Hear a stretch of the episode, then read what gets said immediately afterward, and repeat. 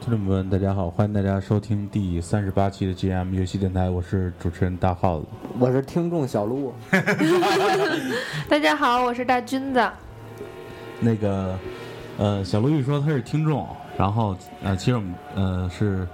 应该应该说是啊，我也我也是听众，管他几部曲呢，啥，我们是第三次还在做这个血缘，因为血缘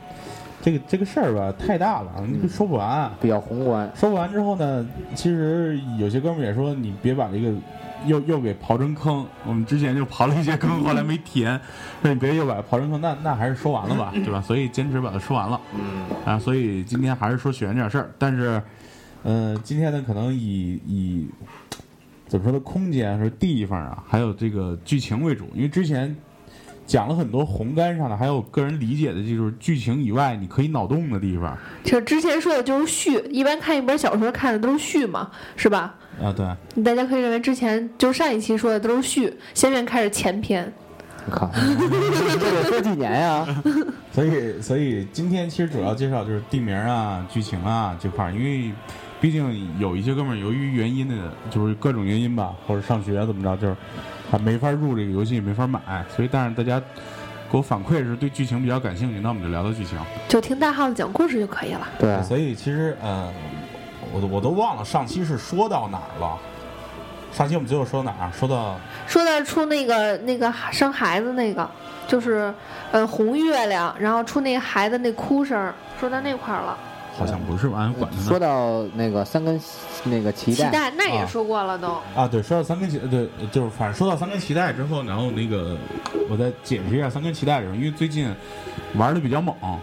突然发现脑洞又又又又开了，你知道吗？就是跟之前理解的哈不太一样的地方，就是呃啊三根脐带，因为我我之前说的是感觉就是说这个脐带这个东西啊，是。呃，按克苏鲁的那个说法是按是那个你视听心与脑连接的一个一个载体，啊其实如果呃刨出克苏鲁，返回雪原这个剧情观，现在在聊呢，就是这个脐带其实更像是就是，你知道你现在在医院生孩子，然后好多医生会建议你留那个脐血，你知道哦，吧？就是留脐血，然后好像说是脐血特别好，就是不说是，就是那个，如果这万一孩子得白血病什么的，能拿这个救活他，对省着你再生第二 个。对，他是说那这个样还是懂他点是说儿吧他那个意思是说你的脐血是最接近接近于你生命本源的一种血。是最最干净、最就是 DNA 或者说里边的基因最纯的一种血，所以现在医院不是比较劝你，就是说把这个脐血留下来，万一以后有什么用。嗯啊，然后从这个角度出发，其实因为血缘一直在叙述说血疗这件事儿，它全程是跟血有关系的，而血是注射那个股神的血之后，你会有股神的一些能力啊、力量或者意志啊，就是怎么怎么着，巴拉巴拉巴拉啦这一堆东西，对吧？所以，但是从这个角度看，因为脐带是怎么来的？脐带是由那几 个呃受孕的孕体，因为你在打那个呃叫什么教堂教堂那块儿不是你不救了一个妓女吗？啊啊，怎么老说妓女会不会被封啊？就救了一个那个女人对吧？嗯，啊，还有修女的得说妓女，要分不出是啊，哪好吧个女的嗯呢。，就是你救了一个妓女嘛，对吧？然后妓女是她是被应该说是被上层教会所改造受孕的，她是受了股神的孕。然后你在血月之后，然后你通你你通了上层教会这个帽子之后，你回来发现妓女没有了，啊你会在下水道找到她，她已经生了一个奇奇怪怪的东西，就哎那个东西特别像那个《人兽杂交》那个电影，你看过吧？看过，特别像《人兽杂交》里边那个小的。哎呀，特别的像，然后，然后这个时候你你必须要把它杀掉，因为你要杀那个小的东西的话，妓女也会跟着死，反正他都得死。然后这个 NPC 的结局就只有死。那你就这俩人必须得都杀了吗？对，不是你要杀妓女、杀那个小婴儿都能杀，或者你只杀小婴儿，妓女也会跟着死。哦，对，反正他结局必须死。你在杀死这个婴儿之后，在婴儿身上拿到了一根三分之一脐带，哦，然后你再杀死那个苏梅鲁女王，那块儿就是不是也不是苏美女王，就是你在打死苏美女王那个那个生下那个月神幼体的奶妈的时候，又得到一根脐带，哦，然后你在那个受孕的那个护士那儿又得到一根脐带，然后还有一根脐带是曾经老老猎人找到的，就是在那个猎人工厂，一共其实有不是三他藏自己藏的那对个三吗？分之一脐带，其实一共有四根儿。但从这个看，所有脐带都来自均来自于受孕生下古神幼体的时候，哦，啊所以按照那个脐解的说法，其实这个脐带里边儿蕴含着是与古神最接近的血液与 DNA，就是基因与血液是脐带是最接近的。就按现在现在医疗科学里边所说脐血的这个解释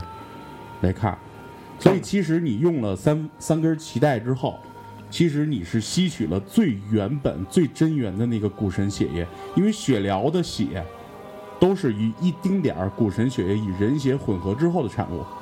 就是这个这个游戏中所说的血疗。嗯，其实那其实那是不纯的血，啊其实我挺好奇那几个野爹的 也不是， 啊，那不就并没有野爹一说，因为妓女是被上层呃教会改，就是改造嗯怀孕的。他自己然后就能怀孕。对，月神的梦境中受孕是在于，呃，在这个梦境中会有一些人奇奇怪怪就就受怀就孕受了孕了。嗯，就是我想我就行，对，所以其实，在神的领域真里，方便哈。神神的领域里边是受孕这个过程，并非是人所认知的那个过程，你就这么想就对了。哦，就是想就行，只要你就是心地善良，改造了就行。对，然后嗯，说到妓女这块儿，补充一个问题，就是我上我我我上次说说是，呃呃，你管妓女要血要多了之后，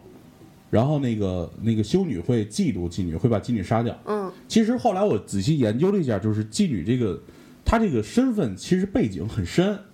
因为你在杀死妓女之后拿到一双鞋，那双鞋是你在污秽之族，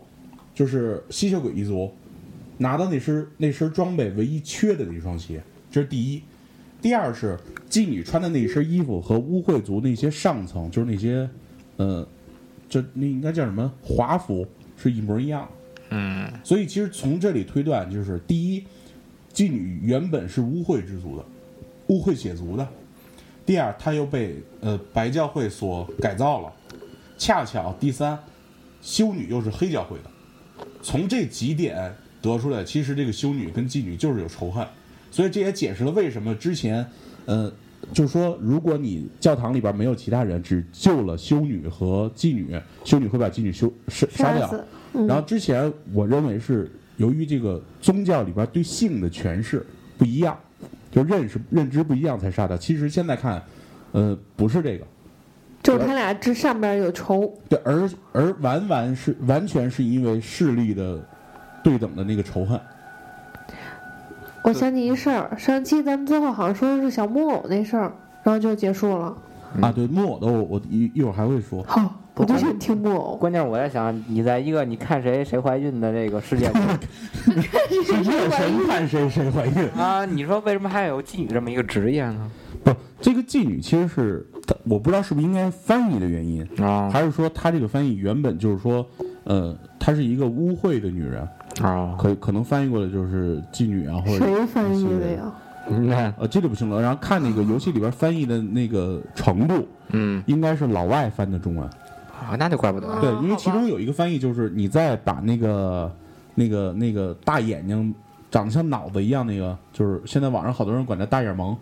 啊，我今天看那图片啊了，太恶心了。你把大眼萌杀掉之后，他给你一个祭坛用的那个道具，啊，这个道具其实原本就是在港服那边繁体翻翻译翻的是活生活生生的线虫，你知道吧？线虫是什么？你们知道吧？就是肚子里那蛔虫。对，然后活的线虫你们也知道是什么吧？而且蠕那蠕嗯动而且那个大眼大眼萌又是一个看着像寄生怪似的那么一种，其实这啊个很说得过去。而简体翻译的是活那个活的线， 火，所以这个东西就是呃很奇怪，就感觉可能是老外翻的中文，所以就不用揪这些事儿了。好啊吧然，后这个其实也是大家在了解这个剧情各方面儿会产生啊，一一定的障碍。对偏差也好，障碍也好，其实就有很大的关系哎，咱们上期说那个就管那个老太太要镇定剂那事儿了吗？啊。说了说完了说了，嗯哦，上期说完以后，我又回她看那视频，大后头回去看视频，啊我，觉得这太深奥了，就是人一贪婪，就只能导致另一个别人的对好心的死。对，其实这是制作组哇，哦哦我觉得当时看完这个，我觉得哇，人生都升华了。我不是，它这个其实是整个制作组给你埋的人性的一个坑，就是你在玩这个游戏的时候，你玩家的一些贪婪欲望，会导致你这个 NPC 的一个结局。对然后，其实贪婪欲望还有一个，我上期还有一个地方就是一个问题，我回去又仔细又想了一下，你回哪儿想的？就是录录音以外的时间，主要是这样的，就是那个小女孩儿，啊，小女孩儿死了之后，不是说有一个小女孩儿的姐姐，嗯，管你要那个小女孩的那个丝带，嗯你把沾血的红色丝带给她了之后，然后她死了，你拿到一个白色丝带。嗯，后来研究一下，其实是这样的，就是，嗯、分析来就是人物内心啊，因为这个小女孩的姐姐之前从来没出现过，但是她出现之后，就是说你跟她说那个小女孩已经死了，她只关心的是她妹妹有一条很漂亮的丝带，这就是人性的丑恶之处。他没想到他妹妹就是对，因为他当时跟主角说的话是说那个，呃，那个我妹妹既然死了，说那我一定要留一个东西当做纪念。她有一条很漂亮的丝带，你有吗？然后你就可以选择这时候把把它给她，给她之后你就发现她死在了就是她门外那个梯子那儿。有人说她她是摔姐，她姐姐是对吗？有人说他是摔下去死的，也有人说那梯子底下正有一个大怪，是那大怪给他杀的。其实这并不重要，重要的是你当从他身体里边捡起来的时候，是一条洗干净的白色丝带。所以他并非是留纪念，而是在他的脑海中只记得隐约记得他妹妹有一个漂亮的丝带，就算他妹妹死了，我也要得到。嗯，其实他看制见制作组展现了一个人性的丑丑恶的就这个跟好多人小时候不就是吗？觉得就给姐姐东西，然后自己没有，或者给自己，然后姐姐没有那种嫉妒那种心理。嗯，哎，对对我突发奇想，能不能就是这样玩这个游戏？嗯因为你之前不是说尽量不让 NPC 去死吗？呃，其实现在就是经过这一段时间再去玩儿玩了很、哦又玩了很长时间之后，就是其实我的想法改变了。嗯我现在认为，其实所有 NPC 都不死被你救活，倒不一定是最好的结局。嗯，那我的意思就是说，能不能比如说你玩你就想让他们全活，但我玩我就想让他们全死？啊，对，因为因为网上有有有有有有很多人在聊说那个啊怎么才能保全这些 NPC，、嗯说有一个办法就是保全小女孩只有一个办法，嗯，就是你上来就不跟她对话，就不理他。对你也不帮她去找爸爸，她最后就不会死。那其实我感觉如果这样的话，其实当然她不会去死，因为根本就没有触发这段剧情。对，但是你这种情况下，啊其实你你没有触发这个人物，对，其实我觉得在这个世界中，你理所应当的让让他的剧情按他该原本该去的方向去。对，这其就实其实这就是最好的结局，因为这个游戏也并没有对这个定义，就是说好结局还是坏结局一说。说的对，对，而且三个结局，所以从这引发有一个问题，就是三个结局的好坏。之前我说，呃，第三结局是最好的，嗯，对吧？？可能是主角什么的，他们脱离梦境，但是现在在看来不是。我又仔细分析了点关于木偶的这个事儿，因为呃，我们先从第三结局来看，我我认为三二一其实反倒第三结局是最次的，第一是最好的啊，了。不是我们上期上期刚接受他说的那种想法，洗脑了，然后对，然后都开始听这期该发生什么事，然后你把我们上一期听的歘、啊、全给推翻了。 其实故事就是这样的，对你往往最终得到的现实和之前你所了解到的，还有你想象到的，完全是一个大转折。你不能当导演啊！这片儿拍一半的时候，突然，哎呦，不能这样拍了，又翻回去。对，所以我拍一定会拍到结尾的时候，你们都以为是这个结尾，然后突然大转折。所以就是我我继续说一下第三就是三个结局的问题。第三个结局是，其实你得到了那个，呃，现在不管它是感知的相连，还是说是股神的血液真的那个那个就是脐带血那个说法，嗯反正你是得到了神之力。你得到神之力之后，你能看穿月神的一切想法，从而把月神杀掉。其实这都没问题的。嗯但是最终木偶抱起那个月神幼体的时候，他说的是：“嗯，善良的猎人，我们要开始。”然后巴拉巴拉什么什么，就是点点点儿。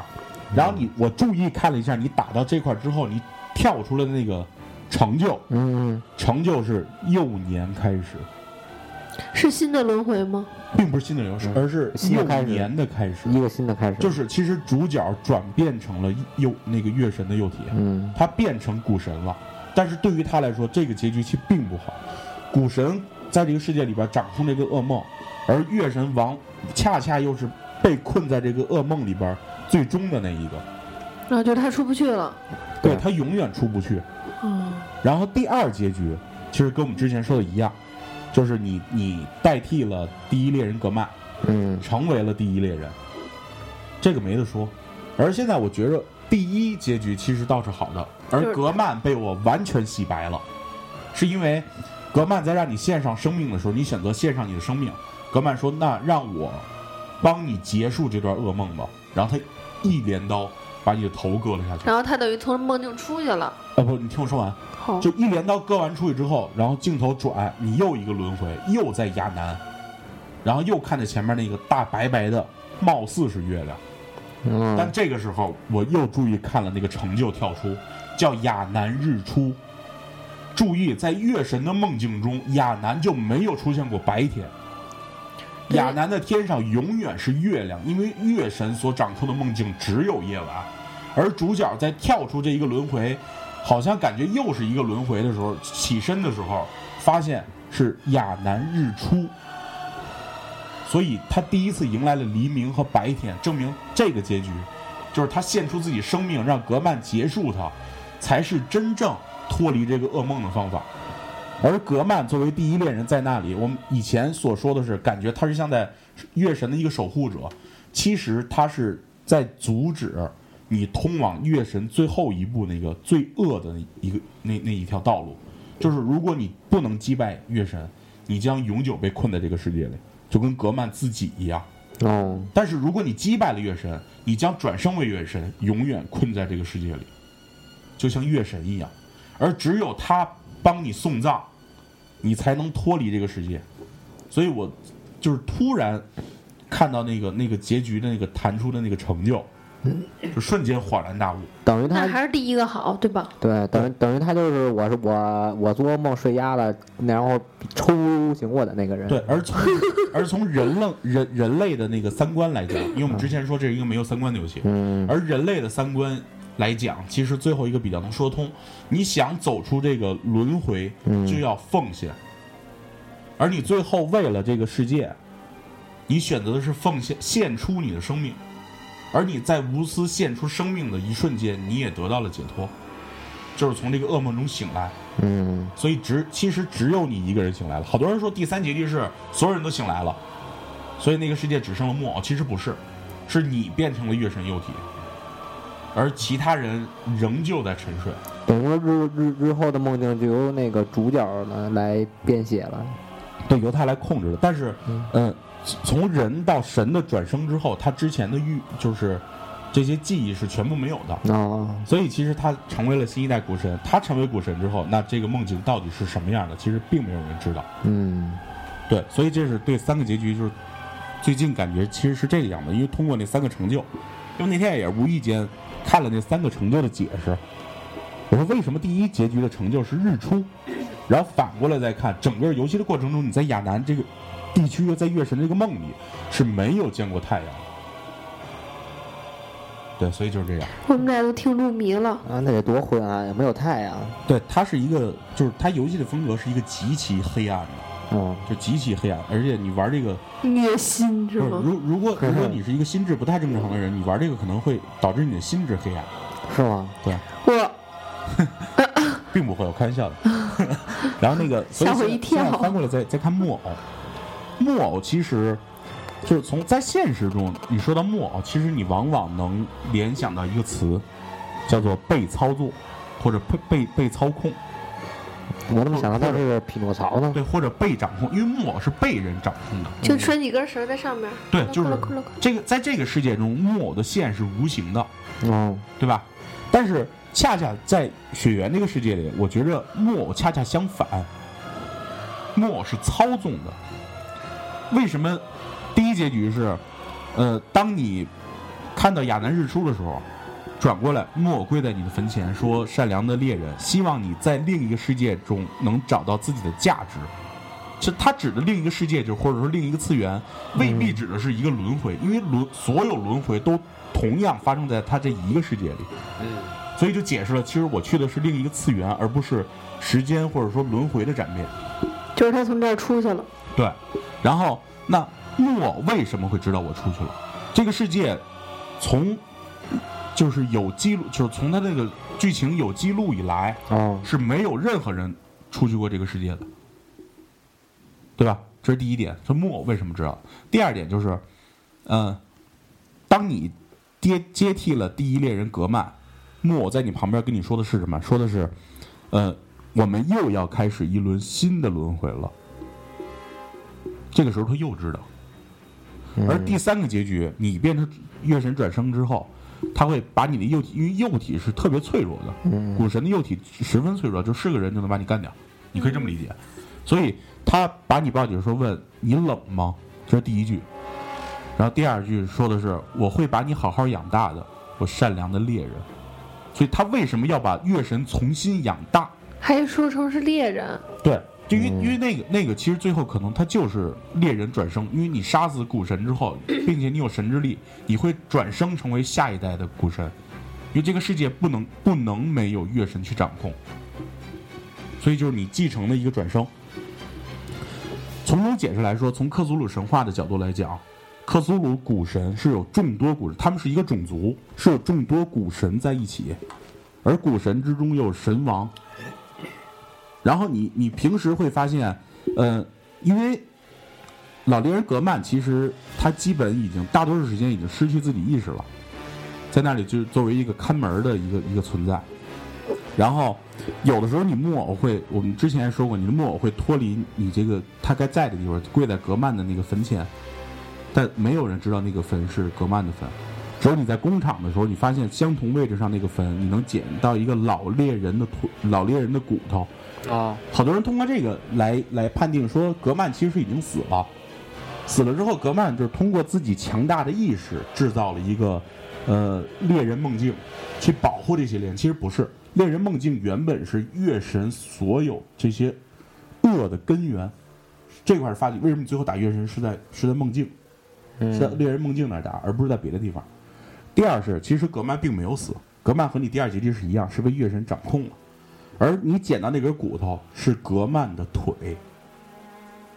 我之前说格曼不是瘸子，那对他站起来我后来了，仔细看，其实他是瘸 子，因为因为你仔细过去看，仔细推敲看，嗯，特别仔细看的话，格曼的右腿是假腿，他戳在地上的是一根木头棍儿。我梦境里还能变成，还能这那个加减脂呢。啊不不，梦境只是一个次元的笼罩，这个所说的梦境，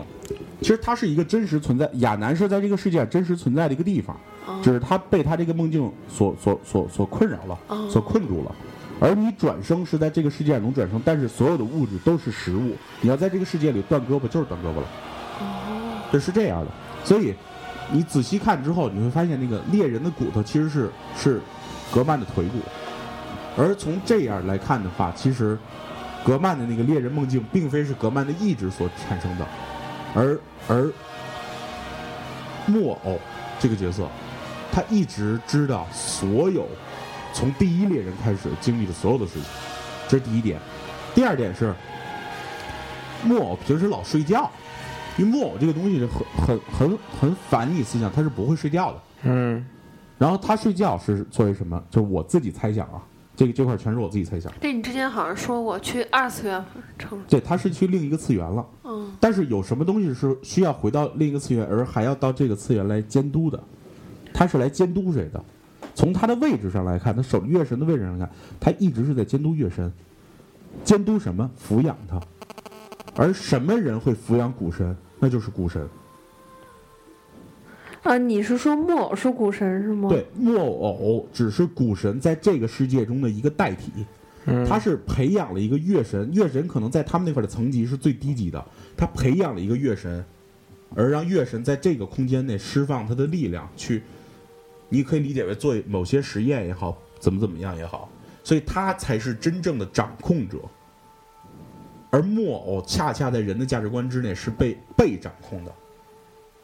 所以这个人设的设定，为什么在一个超现实的一个一个一个设定的一个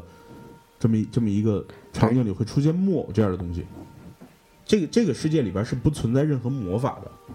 这个游戏这个游戏的世界里，但是木偶的活往往是魔法的一种表现，嗯，所以你只能，反正我个人感觉，你只能以一个代替来形容。太深了。对，对所以我也觉得太深了所以这就是对对木偶的那个理解。要照你这么说，他这个故事其实后边还能再发展的很长很长很长对他的后边故事故事观那个那个世界观，其实给你留了很大的空间。让你脑洞的空间。其实你可以无限的你往说一往般里边人，说实话，一般人玩这个想得出来这么多吗？啊，不，一般你玩几周目，把所有的那个线索全拼齐了之后，你大概能看出来。但是自自己也会琢磨琢磨，是对，吗？但是嗯区别就在于我脑洞的东西跟你脑洞的东西可能不一样，对，所以咱俩出现的结果和认知是完全不一样的。哦就是超开放式的一个东西，那听完你讲完这几期的话，如果我再翻回来玩雪原的话，那我就按照你的脑袋思路走了，我就是被洗脑了。不，你也可以辩驳，在里边找线索辩驳掉。对其实这个没关系。对哦吧，比如他让所有 NPC 活，你就让所有 NPC 死，那我心里太邪恶了， 那正好你俩互补了吗？太 说我邪恶。哎，我们操，突然冷了一下。啊，不是我，我俩这个脑子有点慢。你这不等着你接着讲 呢对，然后继续讲，继续讲就是，呃，乌鸦那一块儿，吗？啊，乌鸦其实是一个神秘组织，它来负责猎杀猎人的。最后不是死了吗？是最后最后最后是死，呃，不，最后你可以选择让他死还是不死，哦所以你可以自己选择。然后，但是乌鸦这块有一个问题就在于，嗯、在整个猎人组织以格曼为首的这个猎人组织里边，其实并没有任何一个人说这个乌鸦组织是怎么存在、怎么产产生、怎么任命的。对，对吧？就是你有你有，就是说寻找猎人的方式，就是他们所说的就是你血疗之后会有一定的能力的这种人，或者还有呃每一个教会之前说的每一个每一个派系是怎么产生的，但是没有任何提到乌鸦派系是怎么产生的，而乌鸦派系就是你最终打到后边是会有一个乌鸦之父，就是这个派系的头头，乌鸦就是被他被他重伤的，然后进去把他搞定之后能拿一些东西，这个都不重要，重要的是在于。乌鸦派系的这个人，你没发现乌鸦整个儿就是他们这个组织的衣服和一个古神守护者的外貌是一模一样的，就是奶爸，梅高奶爸，奶爸，对他就是哦，就是大家都称为梅高奶爸吧，不是奶奶奶爸嘛，是因为你在呃杀那个那个产下那个那个那个次子梅高的时候，啊，过去，就循着婴儿的声音过去之后，会有一个，嗯、就是召唤来的类似于古神的那种大怪去保护他。哦，然后这个这个怪被称之被叫做梅高奶爸，其实这这都是大家叫的。然后，嗯、他的装束和乌鸦组织装束一不是，这应该是他的长相和乌鸦组织的装束完全一样，而他用的六把刀，他有六只手，然后拿着六把刀，嗯，这六把刀的外形和乌鸦姐给你的慈悲之刃完全一样。哦，所以可想而知，其实乌鸦组织可能是，呃，就是他们所说的，他们猎杀，他们的任务是猎杀猎人，嗯，猎杀猎人的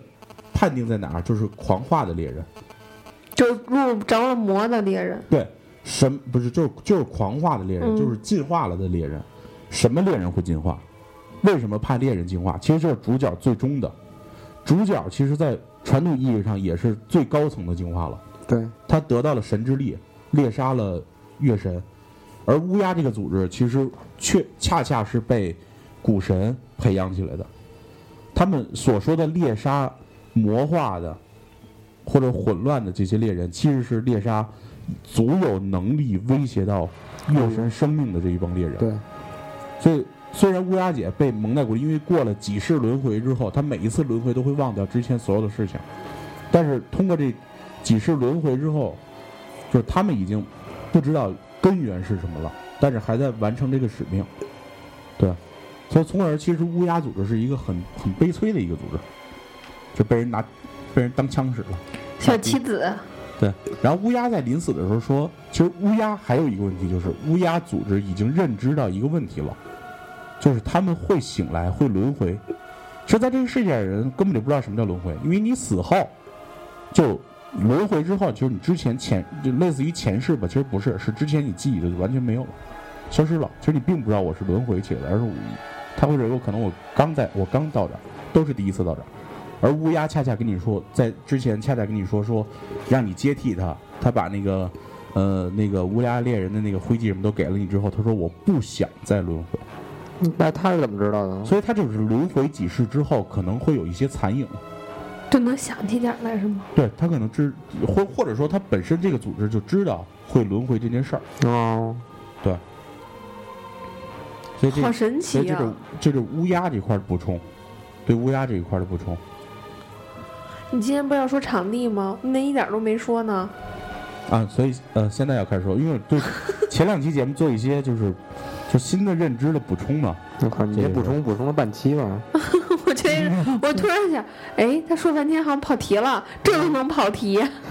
所以地理上这地儿其实呃，就是大概统一介绍一下了。然后我按我的顺序来捋啊，我可能不就是不一定是一个很准确的顺序，就是上来是亚南地区，嗯，嗯，就是你刚到这儿是亚南地区，你来亚南地区，其实在这个世界上所介绍是所有发现古神的这个宗教啊、教会是从亚南地区上啊发源出来的。发源出来之后，他们开始研究血疗这个疗法。血疗疗法疗就是运营之就是就是用开了之后，就感觉它这块是一个所谓的全世界可能医疗技术最好的一个地方。嗯嗯就给人的感觉是这样的。所以好多人都是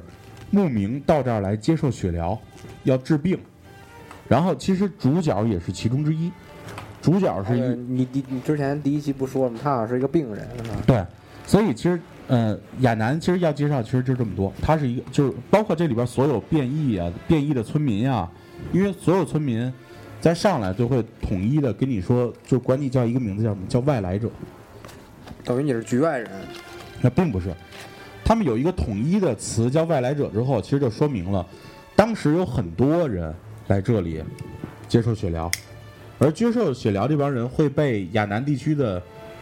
这些居民统一称之为外来外来者。哦，然后说到亚南地区，就是接触亚南地区，第一个就是猎杀之夜。你刚接触这个游戏的时候，好多会告诉你现在是猎杀之夜，怎么怎么样，然后他们都关着门不出来嘛。就等于晚上会有那个怪物出现，然后让猎人去杀，是吗？不啊，对，他们是其实因为你最后格曼也说，老猎人格曼要加入猎杀了，猎杀之夜其实就是清理，哦，而且这个清理其实现在想说的很广义，层层清理，就是只要对月神有有哦有威威胁胁的，会往下一层一层清理。哦，怪物由猎人来清理，有威胁的猎人由乌鸦来清理，乌鸦由乌鸦之父来清理。而哦乌鸦之父可能由月神或者格曼亲自去清理，就是一层一层下来的。这个我知道。对，然后从这块儿出来之后，呃，我想想是到哪儿，应该到教堂区。教堂区其实是我们玩这个游戏时候最大的一个枢纽，它是几个教派，几个教派就是轮流扎堆儿的一个地方。就原本这块应该只是一个传统意义上教堂，后来分割为了我们之前所说的嗯很多教教教系嘛。嗯，然后这些教系其实，呃，分割的原因我们已经讲完了，但是就是教堂区，嗯，所以教堂区往周边辐射，所以就当时就是你所有这些血疗是由教堂区研究出来的，也是一个向外辐射状，你周边的这些地方其实你大部分感觉都是由教堂区作为中枢枢纽而而到的，往四个方向去，你后边打的图，然后之后就是竞技之森啊呀、什么这些，其实这些就是一些呃关键的一个被腐化的这么一个点，哦，或者说被他们里边那个话叫做被瘟疫传播的一个点，是这些点其实只是一个过路，是说。哦，说但是就是你打到教堂区上层之后，你就发现和医院有联系了。医院里边这个护士，其实她穿的是圣歌团的衣服，因为之前我一直在讲说是圣歌团衣服，但是他们一直跟我说说那是白教会衣服。其实大家可以注意仔细看，白教会的衣服是纯白的，黑教会的衣服是纯黑的，而圣歌团的衣服是黑白相间的。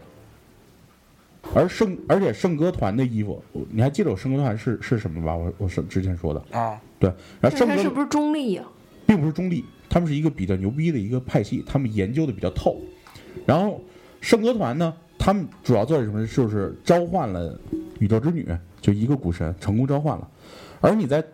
到圣歌团仔细去找的时候，你会发现你会得到一个一个东西，就是一个动作，叫做遥远的呼唤。干嘛用的？就是向太空呼唤的。而后来我们之前说的那些蓝精灵，嗯大家也就很明白它是什么了，它就是外星人，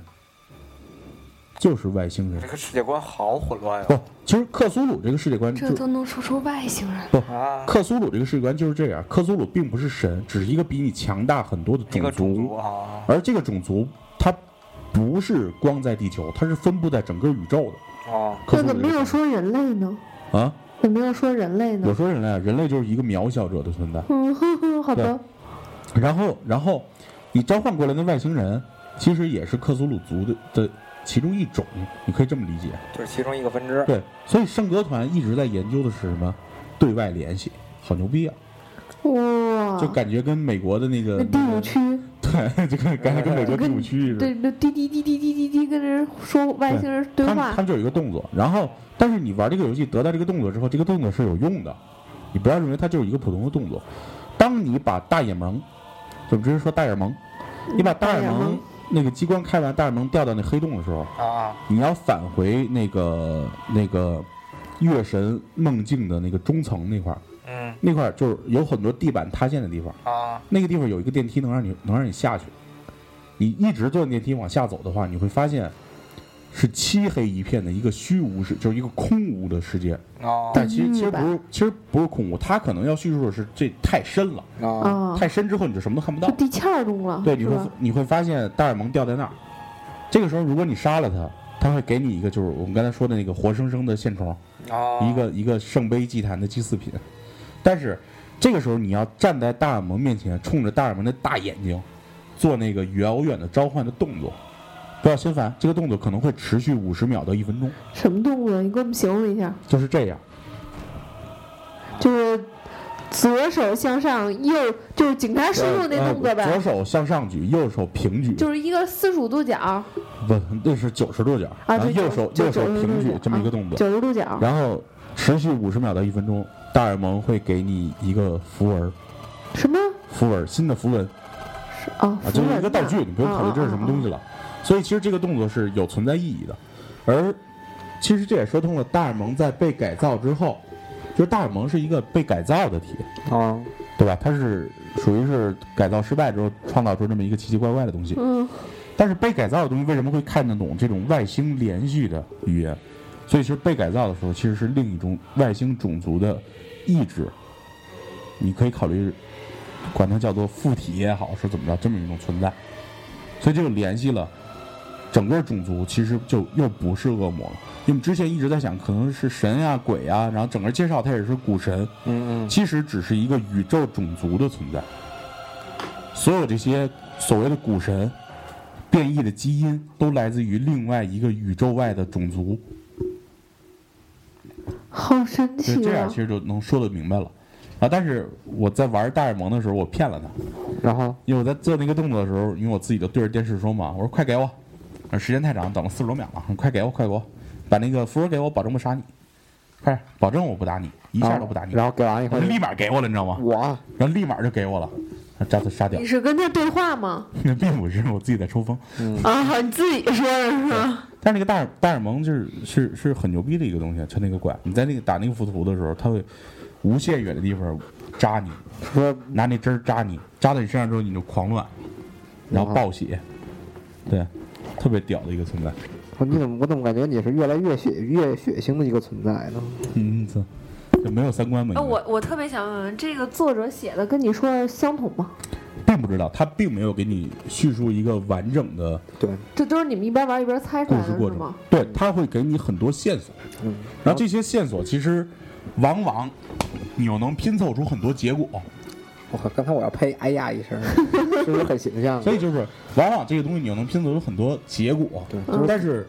结果方向又是极其开放的。我就操，你为什么又问这种问题？啊不是我现我在在认真讲故事好就吗？听你讲完这故事，哎，不知道是你牛还是那个作者牛。哎当然是作者牛，我觉得我就特别崇拜他，你知道吗？这是我第一听的第一个长篇小说，长长篇个毛啊！长篇小说得做四十期，还还不史诗题， 还是史诗题材的，这个现在变成科幻了又。你嗯这一龙龙，你今儿科没来，你一捣乱，我又不知道说到哪儿了。嗯，好吧，我不捣乱了，你刚才说到那个大眼萌，哦嗯、骗了他。啊是，但是我后边都乱了，好吧？然后那个接着走，从地图上。好吧，那我们就跳过这儿，从地图上接着往后走了。嗯，往后走你会发现，其实成功召唤那个古神，其实他在对着一个东西很奇怪的看着，那个东西很像我们之前所杀的有时间回溯能力的蜘蛛罗姆。嗯，然后那个宇宙之女一直在看着那个东西，为什么看着那个？而恰巧其实那那个东西的杀伤力并不大。我们在打蜘蛛罗姆的时候就发现，蜘蛛罗姆的能力并不强，没有什么杀伤力。啊，而往往这种很低端、没有杀伤力的东西，往往是很高端的东西的一个客体。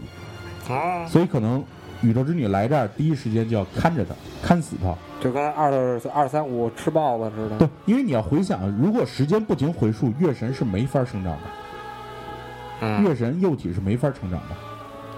所以宇宙宇宙之女那么一个牛叉的东西，就死盯着跟那儿看着他。所以就是罗姆的存在，其实这就解释了，罗姆是克苏鲁里边一个，你可能感觉它是一个相克种族的存在。等于就是说，你说它里边这么多元这么多元素，其实并不是单一的个体，是环环相扣的。对，然后呃，说到那个宇宙之女那块儿那个那个那个罗姆蜘蛛的时候，其实我们我们又做了一件很蛋疼的事情，这是作者给我们埋的坑。当时我们到了那个雪之城堡的时候，你拿了女王的东西之后，你告诉金毛哥，把女王砸碎了。啊，当金毛哥把女王砸碎了之后，其实我们坑了金毛哥。当金毛哥把女王砸碎了之后，你捡了一块女王的肉，而金毛哥认为自己的任务完成了，就自杀了。嗯这个世界上所有的执行者都没有了。然后到你打完宇宙之女这个地方的时候，你你向那个那个蜘蛛献上了女王的肉，从而女王又复活了。在之前我们说过，女王复活是需要一个对应的仪式，对，而这个仪式恰巧是罗姆的时间回溯仪式，哦他可以拿女王的肉把女王复活，然后这个时候你再去找女王的情况下，女王又活了。然后女王是一个，就是再补充一个人物，女王是一个性格很奇怪的人，就是从作者的那个那个分析来看，怎么奇怪呀？如果你站在女王面前，有大概有三码左右的距离的时候，你的选项是跪下，就如你就自己就选跪下。是吧对，你可以臣服于他，臣服于他，然后你就献上血污。他所说的是，他积攒够足够的血污之后，会产下血之子。啊，但是这个东西好多人也试过，其实这只是一个说法，这个游戏并没有设定这个功能。然后当你离那个女王太近了，跟她对话的时候，她会跟你说：“说汝等是否是污秽之族？我都是汝等的女王。”就是就骂你有多么多么的卑贱。嗯，啊，当你砍他两刀之后，你砍那两刀，他是他是会会飙血的，但是他死不了，会飙很多血，啊，在周围飙很多血，就跟那个一百个大姨妈同时来了似的。哇，你你这形容的，飙完血之后，你还可以选择跪下。当这个时候你跪下的时候，女王就会说：“你这个人的性格就是大概意思，你这个人性格好奇怪啊！你刚刚还啊砍我，我现在先给又我跪。”跪呀已，经没有三观了，无所谓对，了。所以所以其实这块儿就是叙述，它整个这个过程就是在叙述的过程中，其实这个人物是非常奇怪的，每个人物都是非常奇怪的存在。然后之前你在亚南地区见到那个神经病哥，就是啊不是不是神经病哥是病哥啊，之前呃那边还有一个神经病，就是那个那个病哥是这样，就是他一直告诉就是你听说话声音连喘带咳，啊，然后是他第一个帮你指明了方向要怎么走，一个一个指路人那个存在。然后那个你当红月之后去找他，他就变成一个怪了。但是他没有去接受任何血疗治疗，也没有去找一个什么任何的地方去投靠，他只是在那儿待着。感觉就是因为他在游戏中存在，也是你第一个引路人，你知道吧？所以他其实是有固定存在意义的。就是给你那引路。那我可不可以理解成他已经看破一切了？对他，你从对话中，你感觉其实他也知道些什么。嗯只，不过因为你刚进入地图的过程中，他不可能给你透露太多，这个确实，对吧？啊你就感觉他是一个知道什么的人，所以这个世界就非非常的乱。就是一帮变态做了这么一个变态游戏。对，其实是在呃几世轮回或者几百世、几千世轮回之后的那整个世界观，其实一定是混乱的。哎，对，然后继续往下说，就是从，呃，你会发现你在打那个，哎，是哪？啊，月神，对，你在打那个头之后，你你会先达到月神的梦境，但是月神的梦境已经存在的情况下，就是苏梅鲁女王刚刚产下月神幼体之后，她就在月神梦境中存在了，所以这个也解释了，其实月神已经是几次轮回之后了，就是说月等于神说已经替换了 N 多个猎人，对，月神还在幼体没有能力的情况下，就已经有月神梦境的一个情况。嗯，然后苏梅鲁女王下就是呃，为什么要用下呢？生完嗯生完月神那个幼体的一个过程中，就是第一时间把她送到了月神梦境，然后嗯由那个长得特别像乌鸦的那个那个那个那个怪跟那儿看守。所以其实这个也解释，就是铺垫了，就是最后那三个结局，月神其实也是会被无限轮回，但是永远走不出这个梦境的。虽然这个梦境由他掌控，但他走不出。如果你选了第三种结局，之前的那个月神死了，那他会去哪儿呢？就没有了。等于说就是已经没，就是他没有轮回了不，你也可以认为他轮回到你身上了，哦，就等于我俩我俩的那个角色互换了，也不是角色互换，是他消失了，轮回到你身上，你变成了月神幼体。其实你也消失了，因为嗯，你你你一转生之后，你也什么都不记得了。等于又是基因重组了，对好乱呀！对，你可以理解是是这么一个过程。所以在这个世界中，所有人出不去，月神也出不去，就是一场游戏。而这个游戏恰巧是由那个木偶来操控，嗯，我一直是这么认为。其实这木偶才是幕后老大 呢。对我我我我我我有这种感觉。嗯，然后，所以其实如果你是一个追求剧情方向发展最好的，我建议你还是选择第一个结局，因为第一结局看到日出，我现在很确定是看到日出才是你真正走出这个梦境的一个过程，而只有第三个结局你是看到了日出。关关键我关键我在想，你说你这期播出完以后，你得逼疯多少个玩家呀？我靠！嗯所以这对，不是，所以这个游戏它设定了多周目，嗯啊、就是你完成一个结局之后，就强制跳到二周目、三周目，就是这么强制往后跳。然后你其实可以可以组这些，就是你其实就是拿成就嘛。啊、你你可以选择一个你事先体验两三次之后，然后以最后一次结局为准，然后作为你的你给对我这解款释游一戏下什的结么叫尾。周周末？这周目就是我打完最终 BOSS 之后，强制让我从头再开始，哦从头从第一关第一个怪开始，那难度什么还有那个难度应该是有几倍的上升吧？哦，对，因为它这个游戏毕竟还是难。是挺难的虐心呀，老死了，然后重新再来，啊。对，我今天也死了八百遍了得，你看八百嗯遍很，奇怪有，点夸张了啊。差不多，隔两三分钟就得死一回。你玩的是游戏吗？我看就玩的是一种态度，你知道吧？哇，态度，对还所以上升所以态这度，个游戏就是这样，因为魂整个魂系列，呃，又扯到魂系列了。所以其实说到这儿，别跑整太远啊。整个应该通过这几期世界观这个方向，就应该大概我认为就全都补充齐了。嗯就我能我能我能认知到的，我能想到的，就应该大概全都补充齐了啊。对，啊丢了一个人物，鸟笼哥。鸟笼哥是你在杀完那个，嗯、被召唤的那个第一个守护，就是召唤广场、啊召唤人的大怪，召唤那个大怪，召唤完出来之后，你要杀的第一个人类，嗯，然后他往自己脑袋上套了很多，就跟大鸟笼子一样的东西，证明他是鸟哥是吗？不呃是证明他用那个方法阻止了月神，因为他从他对话里也看出来，他用那个方法阻止了月神对他意志的操控，嗯就跟那个好多铁网能产生辐射场似的，嗯他阻隔了这个。哦，他是一个自由选择进，就自愿选择进入这个世界，来寻找结果的。啊，就他就是我就想进来我就进来，对，而那他想出去出不去了吧？他死了就能出去，而他轮回之后就就就会忘了潜潜意识就嗯知知道的所有事儿，所以他每次进来都是重新来，嗯就跟我们的玩家一样。哦，所以当你在杀完召唤怪进入那个大厅之后，你发现有一无数的鸟笼哥，就是尸体，就是像木乃伊一样坐在那儿。然后我认为那个其实就是鸟笼哥每一世留下的那个轮，回的尸体，对轮回之后就那个留、那个啊轮回之后留下的尸体。嗯然后那个所有这些召唤仪式、召唤古神的仪式，包括你要促进红月之后，红月其实第一代表月神，第二是红月变红之后，血月之后，它就会变成从另一个次元召唤古神的传送门。传送门因儿，为你你哆啦 A 梦呢还传不，送因门为你儿在召唤的那个召唤怪就是从红月里边召唤出来的，啊然后那一关有很多摇铃的使者，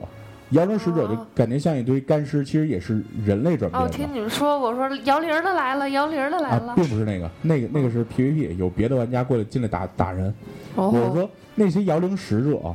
他们是人类转变的，而恰巧是鸟龙哥作为首脑发明的这些召唤仪式。哦，而那些摇铃的人在用用人类的方式，用他们发明那个方式把古神招招进来，是这么一个过程。所以鸟龙哥这个存在是，他是唯一一个自愿进入这个世界，但是一个很骚达的、很悲催的一个存在的一个人。骚啊达，你对这，词儿能你用看他对话什么各方面的，特别特别骚达。而且他作为一个 BOSS 存在，他他的能力并不像一个 BOSS，特别的菜，对，杀起来特别的菜。你的意思就是一个你应该解释一下什么叫骚达子，啊，不应解该好多人听不懂。不解了，百度了好了。龙龙啊，对，龙龙就是骚达的啊， 对。然后所以其实当时他进入那个场景的时候，你觉得特别的有一丝，你也不知道震撼也好怎么样，反正你就感觉。对当摸清楚这个，就是他轮回了几百次，嗯，把尸体都留在了那那个那个大堂内，然后再选择进来，就这个过程，其实也证明了，就跟他那个人设一样，其实他是有一点类似于神经病的，而且他他比较追追崇古神，他追崇召唤古神这件事儿。就是盲目的追星族呗。对他整个召唤古城古古神的这个这个方法与过程，其实都是他发明的。哦，那他还是有还是有点学识的。对，而且他是第一个看出来来到这个世界要做的第一件事儿，就是他已经安插在，就从剧情里边你可以猜想到啊，嗯，他已经了解到这个世界是月神控制的了，哦，所以他每一具尸体都被那个跟铁鸟笼子一样罩着头，那样就能隔离月神对他的控制，哦，就跟那个防辐射网似的。刚才我说，哦，明白。所以就是他来到这个世界，不管是否有存在记忆，他知道自己要说要做的第一件事就是拿这个东西罩住头，哦，所以他每一具尸体都是这样的。所以经过几百次轮回，这也证明了，其实你无限轮回的情况下，会有一些残影，对，会有一些残存的东西在你头脑里，就那他跟脑就跟袋乌鸦乌鸦姐一样，那他脑袋得多大呀？你说每一次轮回，他的记忆都能保存，我就跟几就百跟乌鸦世姐那个感觉一样。嗯乌鸦姐也是经过无数轮回之后，她她明白了，我死后就又会轮回。哦，然后鸟笼就证明他已经明白了我轮回之后要怎么做才能摆脱月神的控制，但他没法击败月神，没法逃出去啊！他并不逃出去，他想进来，他想进来召唤古神，就是这么一个存在。好矛盾呢。对所以，反正我见过的所有的 NPC，然后以及这些 BOSS，以及世界观整个的设定，反正到这期一共三部曲就全部说完了。啊，这故事就要结束了吗？嗯，并没有，世界观说完了，故事还没有开始呢。我操，哇，所以嗯我已经快要疯了。所以，请大家期待下一期的 GM 游戏电台，我们来聊一聊血缘主真线正的故事才主开线始剧。情故事。但是主线剧情故事不会再做三部曲了，因为它这些世界观交代清楚之后，主线剧情故事应对该一期就差不多。有个一一期只是刚开始是吧？有有个十七八期也能说清楚了。所以，呃，感谢大家收听 GM 游戏电台，我是大耗子。你这又又又又，来一遍，我是听众小鹿，嗯我都说大家好啊，我是大军子。嗯所以，希望大家在那个呃荔枝 FM、百度乐播。你要还是把这有三蜻蜓神 不 FM，弃然后包括 我觉得也网是网易云音乐上都可以搜索对，，我们已经登录了网网易云音乐，对，然后大家都可以搜索好长啊 JM 这个游戏电台，然后在微信的公众平台，大家可以搜索 JM FM。那个公众平台我不我不经常发消息，然后其实加不加也无所谓了现在。然后那个大家想加的话，其实就加我们的 QQ。QQ 里边有好多听众，然后也都是玩家，然后其实，呃，虽然人现在里边人不太多，但是有时候抛一个话题逗逼起来聊起来也挺开心的。对，对，然后也可以在新浪微博，嗯大家加我微博，就是搜大耗子或者搜 GM 游戏电台。如果你搜不到，你就大耗子空格 GM 游戏电台，你全都搜，一定能搜到我。然后在那上边，我会不定期的更新一些东西，或者说，呃，跟聊一聊什么的，或者说有一些什么呃业内的新鲜事儿，我们转发一下之类的。反正就这样 吧。然后又嗯然后又又又又又开始了，我们这一新的轮回，然后所以新的轮回，所以就期待着下一周我们电台节目的一次新的新的轮回。我们下期再见，拜再拜。见，拜拜拜拜